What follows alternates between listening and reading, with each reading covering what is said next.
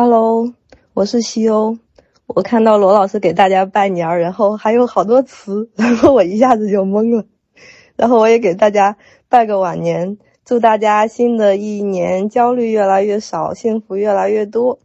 然后我再开始回答这个问题。这是一个来自 Amanda 的问题。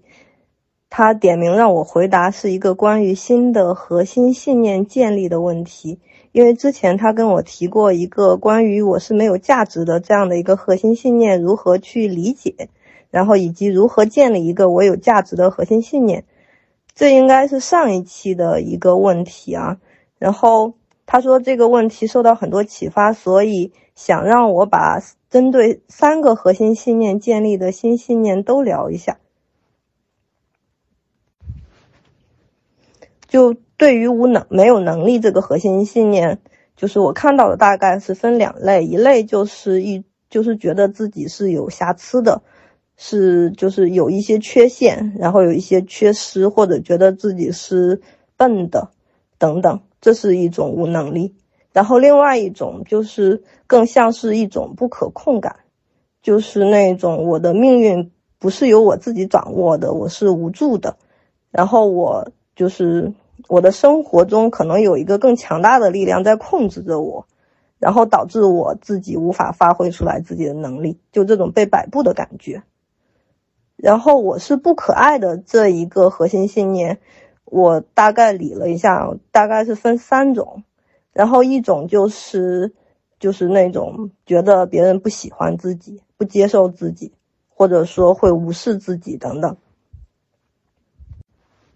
那怎么发现自己的核心信念呢？就我们给出来的一个操作性的方式，就是首先我们要去收集自己的一些自动化的想法，因为这些就是在头脑中经常出现的想法，它的背后可能是存在一个核心信念。那我们需要先从看表面的开始，就看日常生活中我们在遇到情绪的时候，到底脑子中会有哪些自动化的想法。那收集自动化想法的方式就是三蓝表了。就是遇到了一个什么事儿，我有一个什么样的情绪，那这个情绪背后的想法是什么样子的？然后多写一些三蓝表的练习，就能够帮我们意识到说，在一个情绪发生的时候，我们头脑中到底产生了哪些自动化的想法。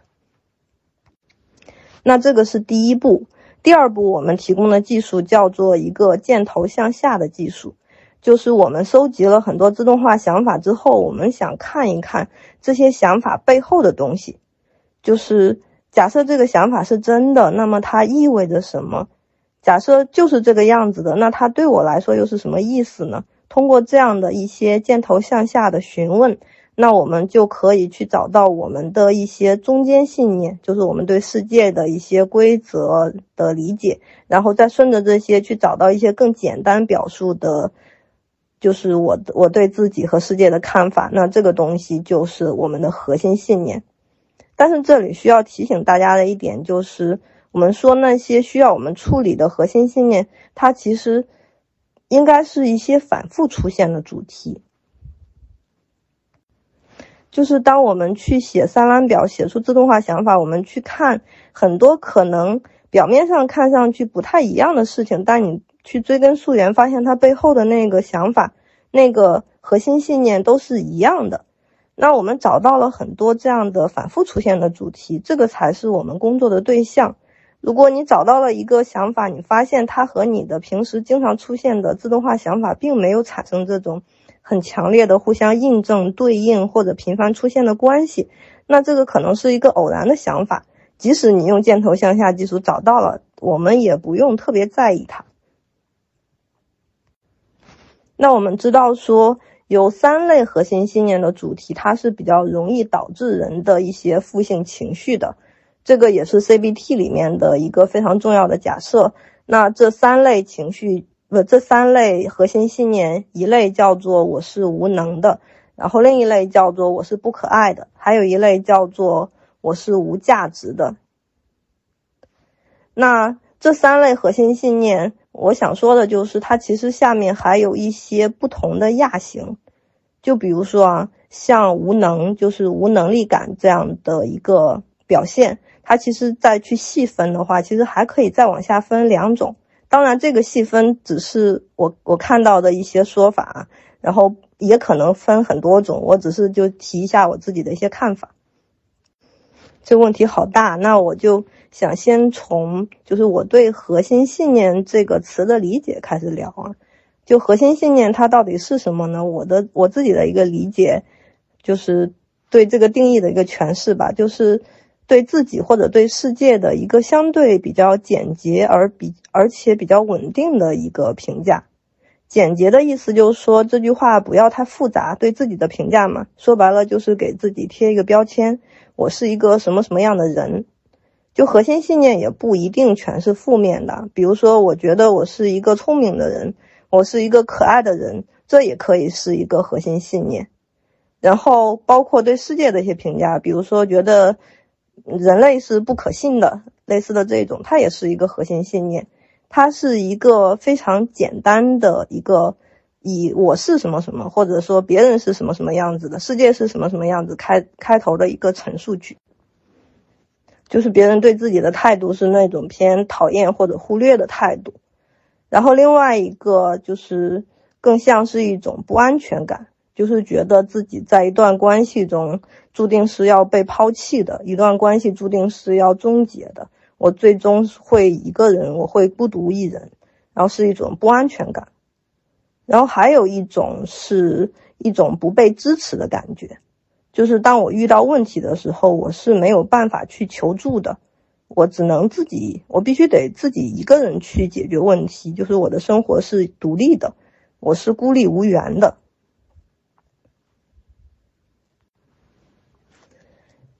然后对无价值这个信念再去细分的话，大概我想到了有两种啊。一种就是偏有罪感、负罪感、内疚感的，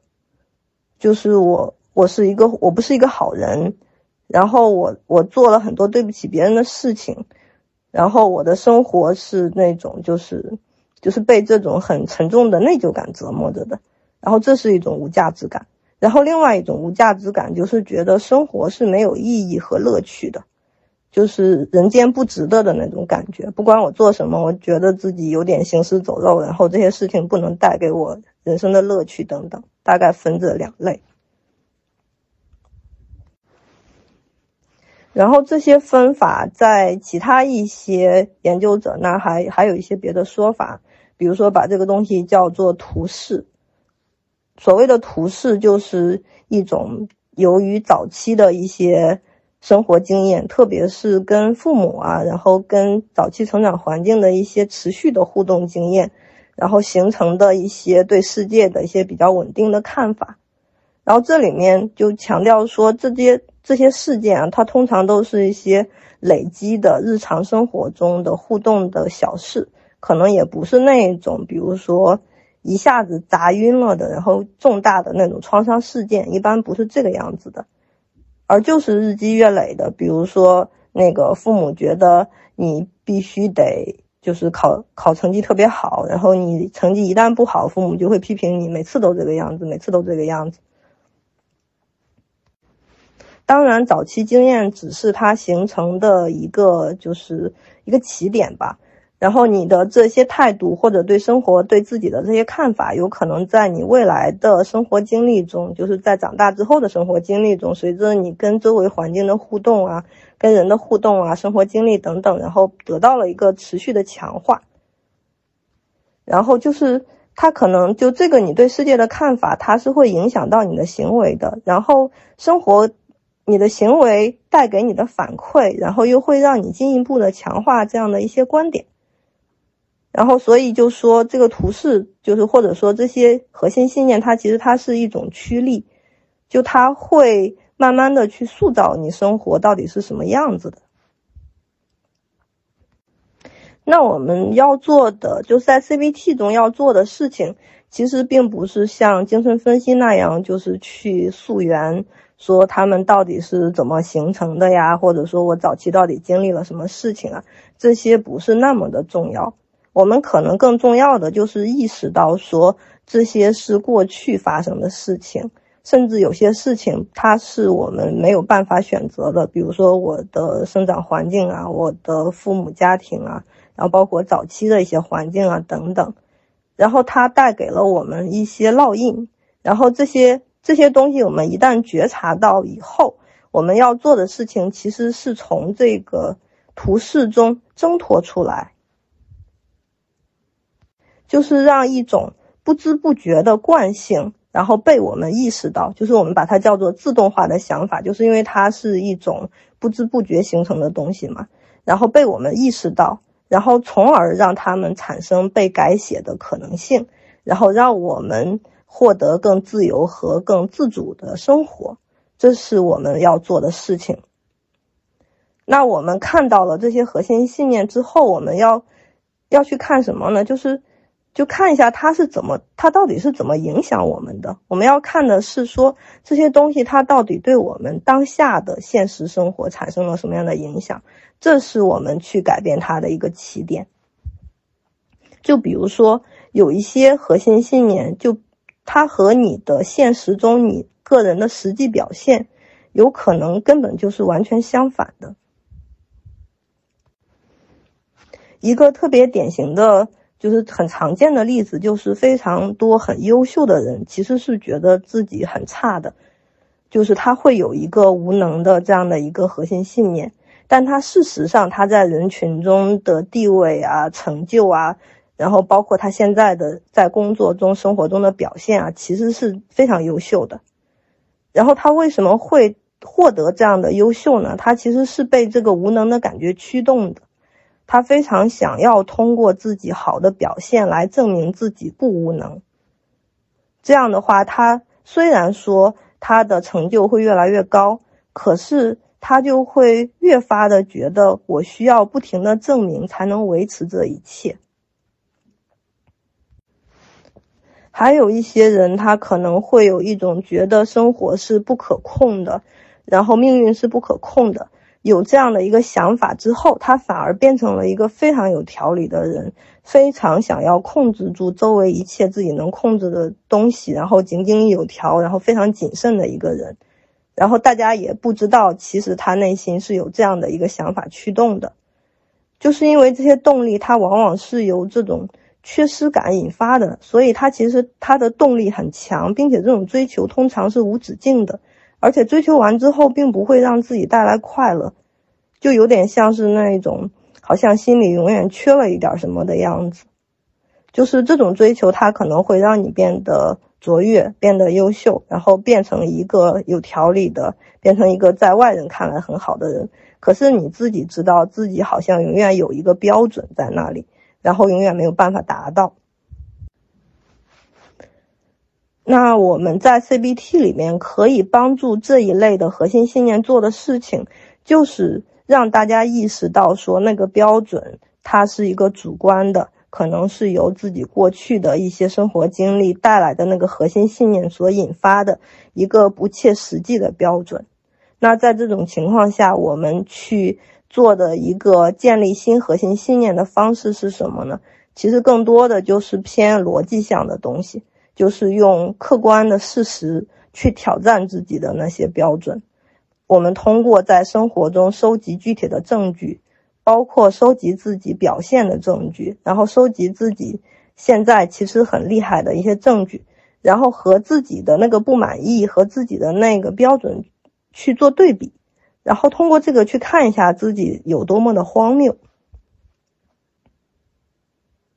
那这个是偏一些观念认知纠正的东西，就是我们去看到说我们在每个事情上到底具体做了什么，然后我们实际的表现是什么样子的，我们内心的那个标准又是什么样子的，然后我们到底是给自己戴上了什么样的紧箍咒，然后我们再看一下说自己就是通过不停的收集证据，然后去不停的确认说自己其实那些标准它是来自于过去。而并不是对当下的一些自己实际的客观的样子的一些反应。那在这这样的一个行动中，我们想要带给大家的一个关键词，或者说就是去纠正这一类的核心信念的一个关键词，就是重新获得理性。刚才我说的这种情况，就是说你的想法根本就不是现实，甚至它和你的现实是完全相反的。这个想法是来自于你过去经历的一个东西，它来自于你的一个所谓的我们叫做脚本也好，叫做驱力也好，它是这样的一个东西，它并不符合客观事实。那当我们越来越脚踏实地，越来越知道我们的现实是什么样子的，我们就有机会去挣脱这样的束缚。那还有一些核心信念，就它有可能和现实表现在你看来是一致的。就比如说，你觉得自己不可爱，然后不讨人喜欢，然后非常孤独，然后没有获得支持，然后你发现说生活中确实是这个样子的。那在这种情况下，又可以做哪些事情呢？我想了一个词啊，就是把这种叫做一种自导自演的悲剧，就是你要先意识到说，在这样的一个行为回路中，你自己到底做了什么？就比如说，很多没有安全感的人，他可能会倾向于先抛弃别人，或者先对别人比较冷漠。然后这个时候，别人对自己也不会太好，然后就发现说自己果然是那个没有安全感的，果然最后是要孤独一个人的。再比如说，觉得自就别人对自己有意见，其实是自己先给了别人脸色看，然后先不好好说话。这个时候，别人给自己的反馈通常也不会太好，然后这个时候你自己就会得出一个啊，大家对自己果然有意见这样的一个结论。那在这种情况下，意识到自己做了什么，自己对这个行为到底产生了什么什么样的影响，会更重要一些。那怎么去纠正这样的行为呢？在这种情况下，可能就是逻辑分析啊、理性的那一套东西就没有那么好使。那更多的在行为层面上做一些强化会更有效。就首先就是可以试试去找例外。就是当事情往好的方向发展的时候，当别人对自己好的时候，当你发现就是事情它有好的那一面的时候，你就聚焦在说那自己到底做对了什么上面，然后去强化这些自己做的对的事情，从而让这样的例外发生的概率越来越高。当它发生到足够高的概率的时候，那它就会变成你的一个经验。那在这个时候，重点不在于说这个核心信念到底是不是真的，而在于说，当我有了一个新的核心信念，当我想要培育它的时候，我到底自己可以做些什么，以及说我做的哪些事情可能是对的，让这些对的事情发生的概率越来越高。那这个时候的关键词其实就是积极行动，就是通过自己的行动，通过行动获得的正反馈。一点一点的去击退原来的那些负面的自我预言。所以总结一下啊，就是了解我们的核心信念到底是什么，并不是为了去溯源说它是怎么形成的，而是去看一下这些核心信念到底是什么，以及它是如何影响我们现在的行为表现的，然后以及自己的那个行为的模式到底是什么样子的。就自己现在是一个，就是被核心信念驱动着的，然后做了很多就是让自己看上去很厉害的事情，可是并不开心的那一种类型呢？还是说核心信念是负的，然后不断的自我预言去实现，然后从而让自己的行动行动模式在那个恶性循环里面没有出来的这种情况？就是一种可能用理性的方式去纠正会好一点，另外一种用行动的方式去纠正会好一点，以及说所有的这些核心信念，无论自己是笨的、是无能的、是有瑕疵的、是不可控的、是不受人喜欢的、是孤独的、是没有人支持的、是有罪的、是没意思的等等。所有的这些，它其实都是代表了过去，特别是早期的一些自己很难控制的经验。它并不代表现在，它也许很难很快的获得纠正，因为他们形成的很慢，他们都是在一点一点生活中的小事中形成的。但它既然是可以被塑造出来的，那它也同同样它是有可塑性的，它也可以被一点一点的纠正。当然，这个过程也不会特别的快，但是觉察到自己的这些模式，就是一个开始改变的起点。包括整个 CBT 的练习，我觉得如果你已经到了一个比较清楚的意识到说自己的一个固定的模式也好，图示也好，或者核心信念到底是什么，并且找到了一个培育他的方向，那接下来要做的事情就是在生活中一点一点的去积累，积累那些自己还不错的证据，积累那些自己做的比较好的时刻，从而慢慢的让黑暗褪去，让阳光照进来。大概就是这样了。